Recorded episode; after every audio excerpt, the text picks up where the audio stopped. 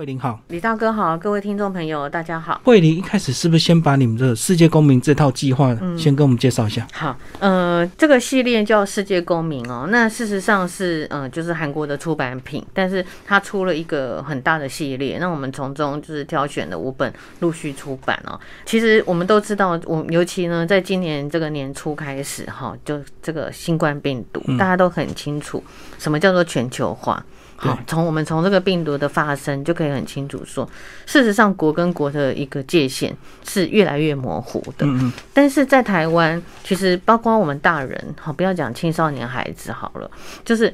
能够了解国际上的事情，新闻也好，其实都非常的少。所以，我们对国际呢，有很多的事情是。不够全面性的一个理解，但是我们又很希望我们的孩子，他具需要具有国际的视野，需要未来可以跟这个国际有更多的一个接轨。所以，当我们看到这本书他们的一个企划的时候，觉得哎，这是真的是一个很好的一个读本哦。尤其这套书呢，他们找到就是很多就是这个国际的记者哈，专业的人士来撰写，而且用一个比较开阔的一个角度来看这些事情。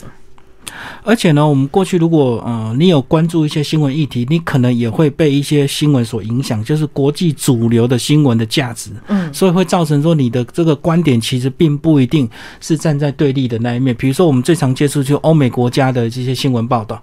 可是像很多中东的复杂问题，很少人去报道中东自己本身的一个观点，所以在才会造成我们对新闻的一个偏食，然后大家都一面倒的，好像认为说哦欧美国家的意见才是对的。那其实这本书就提。提供真的很在地、很全面的一个观点。那接下来我们就来介绍哦，先把这个两大部分先稍微介绍一下，一个是现在的国际冲突，一个是未来会发生的冲突。嗯。嗯，这两两这一本书呢，就分成了两个很重要的部分，一个是就是一地区来讲的，就是我们所知道的战乱呐，哈，它的可能为了一些呃所谓土地呀或者经济呀呃所产生的一个战战争的冲突。嗯，另外一个部分是未来的冲突，这部分其实是非常有趣的啊。我们等一下也可以聊一下，比如说呃，其实在前阵子有一个新闻，就是湄公河的新闻。嗯，那这个湄公河我们都知道，它在东南亚地区。是一个很重要的一个母亲河哦，每一条河流对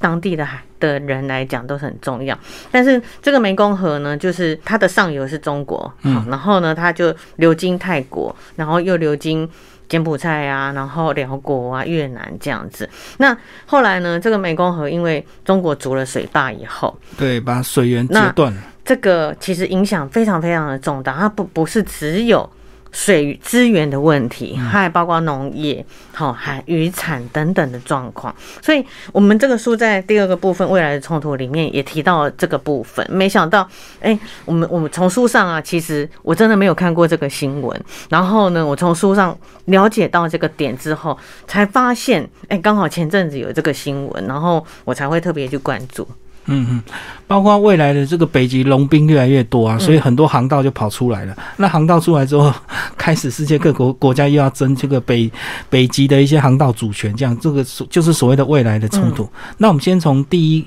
呃第一章节先跟我们听众朋友介绍这个主要的国际冲突。那大家最熟悉的就应该就是以色列跟巴勒斯坦的一个冲突，对吧？嗯，我们常常可能以巴以巴，就是常常看到新闻，就是用以巴战争哈或者冲突来讲。可是大家一定会不理解，他们为什么有那么多的冲突？那这个书里面就告诉你说，其实呢，就是这个地方啊，它不，它的冲突点很重要，就是比如说从宗教因素。开始讲起哦，它就是主要的耶路撒冷这个地方有三个宗教：犹太教、伊斯兰教跟基督教。它是这个这个三个宗教的发源地。然后呢，在这个地方呢，又是这个犹太人啊认为巴基斯坦这个地方是他们上帝呢赋予的一个约定之地，对一个很重要重重要的地方。可是，在一九四八年以后，联合国承认了以色列独是一个呃独立的国家，所以他就。他就一直不断的呢，并没有办法，嗯，解除这个纷争，反而呢更加剧了他们中间的一个冲突点。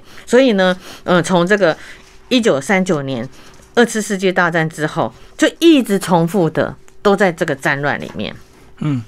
其实我我也是看了这本书才那么了解。他说，其实当初联合国也有介入调停，然后已经有划分他们这个对等的比例，对不对？对，就是以色列是占百分之五十六，然后百分之四十四，对，百分之四十四。结果到现在，几乎以色列已经占了更高的一个比例，结果 变成以色列不归还，联合国也没有办法。就是呃，他他们就是透过这个武装的组织或者恐怖的攻击行动，然后呢就占领了非常多的地方，所以呢现在有百分之七十，呃巴基斯坦的土地有超过七十五万名的呃这个呃巴基斯坦的人，好，然后呢，但是也因为这些战争，就是呃产生非常多的一个难民这样。对，那因为联合国也管不了，没办法叫以色列把土地还回来，知道，所以巴勒斯坦人只好自己来，然后就是武装冲突。对，那其实这个书很有趣，就是你看我们常常看到这样的一个新闻点，可是我们并没有办法理解说，他他们到底在吵什么哈。那第二个部分他就讲到，嗯，这个叙利亚也是我们常常在新闻里面嗯看到的。那尤其叙利亚，嗯，大家应该。如果有印象的话，在前几年，好在应该是二零一五年的时候，有一张照片引起国际间非常大的一个震撼。哦，三岁小男孩的这个艾兰呢，他倒卧在这个沙滩上，他就是叙利亚的难民，然后呢漂就是漂流到这个土耳其的海边，然后被发现。好，那从二零一一年开始持续一直叙利亚的内战，然后所以有非常非常多的人就。失去了这个地方。那刚刚有讲到以巴是这个呃宗教上面的一个冲突，嗯，叙利亚这边也是，叙利亚是一个伊斯兰教的国家。然后可是这个地地方很有趣，就是它连续四十五年来都是由父子独权统治，哈，就是呃虽然这就是等于说这个父子呢就是在统治这个国家，可是呢他们呢政府军跟反叛军跟 IS。三个势力呢，就一直在这个地方呢产生不停的一个呃动乱，所以其实这些动乱呢都是造成百姓很辛苦。好，然后可是呢，你知道死亡最严重的其实不是军人，死亡最严重的都是平民百姓，平民百姓，尤其是妇女跟小孩。嗯，而且包括这里面还有个插曲，就是讲到这个有位摄影师在土耳其境内拍摄叙利亚难民。拿着摄影机拍他的时候，那个小男生居然以为是枪，嗯，对，就马上举双手说说拜托不要射我，哇，这个实在是太令人感伤了。是，才四岁的小男孩就这样。那其实，在那个书里面还提到一个，就是我们我们也常常听到的克什米尔。但是我们听到克什米尔都会想到羊毛跟那个很漂亮的这个织品啊，哈，什么？可是这个地方那么美丽的一个地方，然后呢，它拥有就是说是这个上天赐予的这种这种呃非常美丽的有美丽的湖泊等等，可是它却是一个呃战乱非常严重的一个地方哦，就等于是我我们标题写说被抛弃的人间天堂哦。那这个地方呢，就是也是它就是等于嗯。被也也是被切成三份，哈，就是印度，然后跟中国，哈，然后整整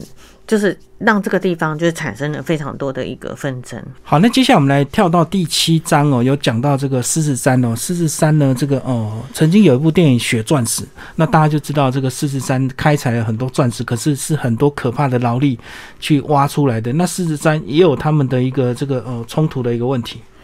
嗯，其实有非常多呃西非的国家都是处于在非常混乱的一个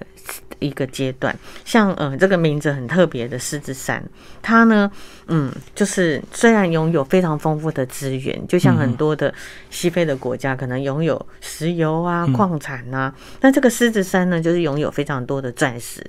可是呢，这个钻石有没有办法改善百姓的生活？没有。可是为了这个钻石，他们就是内部呢产生非常多的一个争斗。那原本呢，这个国家呢也是在一九六一年才从英国独立出来。可是独立之后呢，就是这个地区呢，因为有钻石，所以呢，他们就把钻石拥有这些财富的人，然后从钻石赚到钱的人。他们有没有建设这个地方？没有，他们是把钻石都去购买武器，然后武装自己，然后再造成更多的一个，就是为了要抢夺这些资源，所以就造成非常多的一个混乱哈。然后有三分之一的人就是都是死于这个地方，然后失去了土地，哈，然后这个地方也很可怜，是因为我们都从新闻里面有读到一种病毒，伊波拉叫做伊波拉病毒。从二零一四年开始，这个病毒呢就一直在这个西非国家，哈很多的西非国家呢产生这个病毒，然后也让他们不仅又非常的穷困，然后又受到率好高哦，对，然后又受到这个病毒的一个影响，所以是一个。还蛮可怜的地方。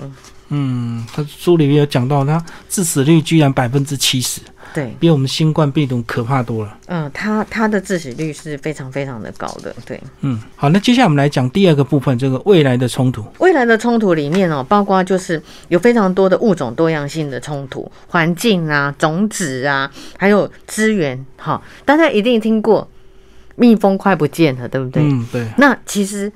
嗯。香蕉也快不见了，我们我们呢，就是会觉得说很多习以为常，就想说，哎，像香蕉那么多的香蕉，怎么可能有一天会不见呢？可是都是，这都是因为就是大量的这样的一种，呃，就是可能你为了要解决一些生态的问题，然后就有化学呀，有很多的一个改变了生态的元素进来以后。就让这个整个大自然产生很大的一个变化。对，所以在未来里面，你一定无法想象，哎，蜜蜂不见了，可能连香蕉，因为这个有一种病蚜虫哈，然后的产生，它也会不见。然后呢，呃，在美国黄石公园里面，曾经有一个故事，